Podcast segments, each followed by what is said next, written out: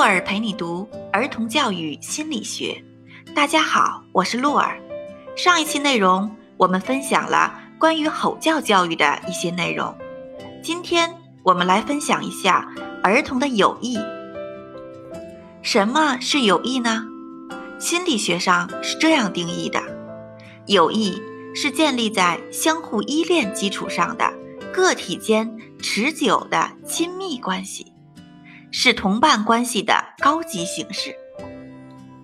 在正式分享之前，我们先来聊一聊童年期的个性和社会发展吧。先说说自我意识，它分为两部分，一个是自我评价，一个是自我控制。儿童的自我评价包括什么呢？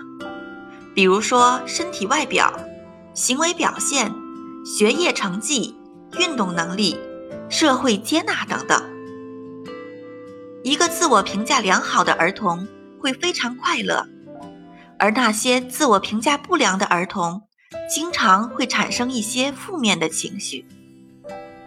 尤其呀是小学儿童，他们的自我评价与学业、同伴交往、自信心的确立等关系非常密切。我们父母朋友们。一定要积极努力地为儿童形成良好的自我评价提供最有效的支持。儿童的道德发展和道德行为不是咱们这期内容的重点，今后呢，洛儿将挑出一期来重点分享。接下来呀，咱们再来说说童年期的社会交往。童年期儿童最主要的社会交往是与同龄伙伴之间的交往，这时候他们的归属感已经开始从家庭慢慢的向同伴进行转移了。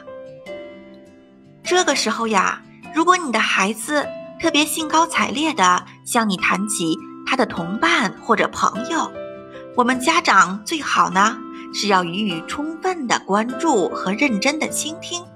积极的予以协助和引导，这里就要注意啦，是协助和引导，不是代替孩子做决定，也不是干涉或者阻止。我们要不断的提示自己，帮助孩子建立良好的同伴关系，是非常有利于孩子的健康成长的。我们父母朋友们要千万注意了。千万不要因为任何与孩子无关的因素去干涉孩子建立同伴关系，比如说父母之间是否有矛盾，对方的孩子是不是单亲，对方家里条件如何如何，这些呀都不是孩子们交朋友关注的重点。一般来说呀，学习成绩好、有主见、独立意识强大。乐于助人的儿童会非常受同龄人的欢迎，而那些不尊重同伴、缺乏合作精神、经常恶作剧的儿童就会被同龄人排斥。那些安静的、顺从的儿童，一般是群体中最容易被忽视的。儿童的友谊有四个阶段，三至六岁。是短期游戏伙伴关系为主，这时候儿童认为在一起玩耍的就是好朋友。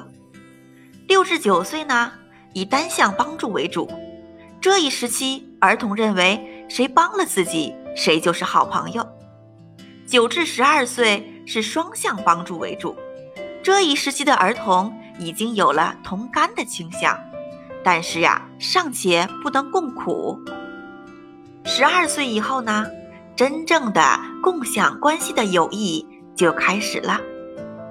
听到这里，是不是打消了很多父母朋友们的顾虑呢？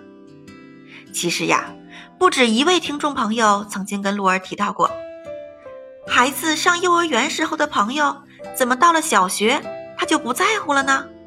或者说呀，孩子被一个同学欺负了，怎么还觉得这就是好朋友呢？或者说呀，为什么有的孩子到一起就是吃喝玩乐呢？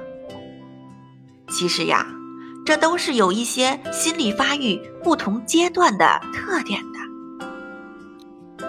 亲爱的听众朋友们，我们给予孩子最好的爱，并不是按照我们自己的标准去要求孩子，也不是试图让孩子成为父母定义的样子。